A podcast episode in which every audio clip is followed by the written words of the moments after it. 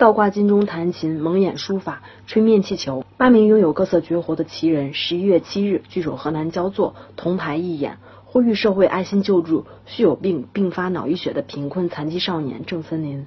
此次参加义演的这些高手，都是来自河南各地的焦作怪杰协会会员。焦作市怪杰协会会长许云峰告诉记者：“大家冒着严寒进行义演，实际上是为了呼吁社会关注患病的残疾少年。十四岁少年郑森林家境贫困，母亲亦是残疾人，父亲没有经济来源，以吃低保和拾破烂为生养活家人。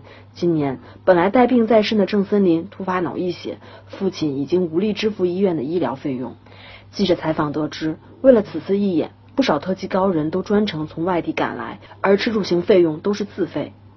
怪杰协会会长许云峰告诉记者，这也印证了怪杰协会会员心灵神圣的入会要求。我说像这像这样的活动，可能就是正能量。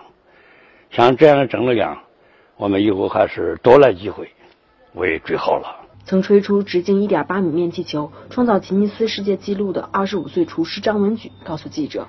获得各种奖项和荣誉是一种自豪，奉献自己的爱心也是一种骄傲。一眼哈，呃，能够得到更多的媒体关注，呃，能够得到一些社会人士的爱心，呃，只要我们每个人献出一些爱心，我相信，呃，我们的一些小兄弟能够早日康复。据了解，像这样的公益演出，焦作怪杰协会成立十几年来，已经进行过无数次。社区街头、福利院等都留下了他们的精彩记忆。此前为救助少年郑森林，他们已经义演了一场。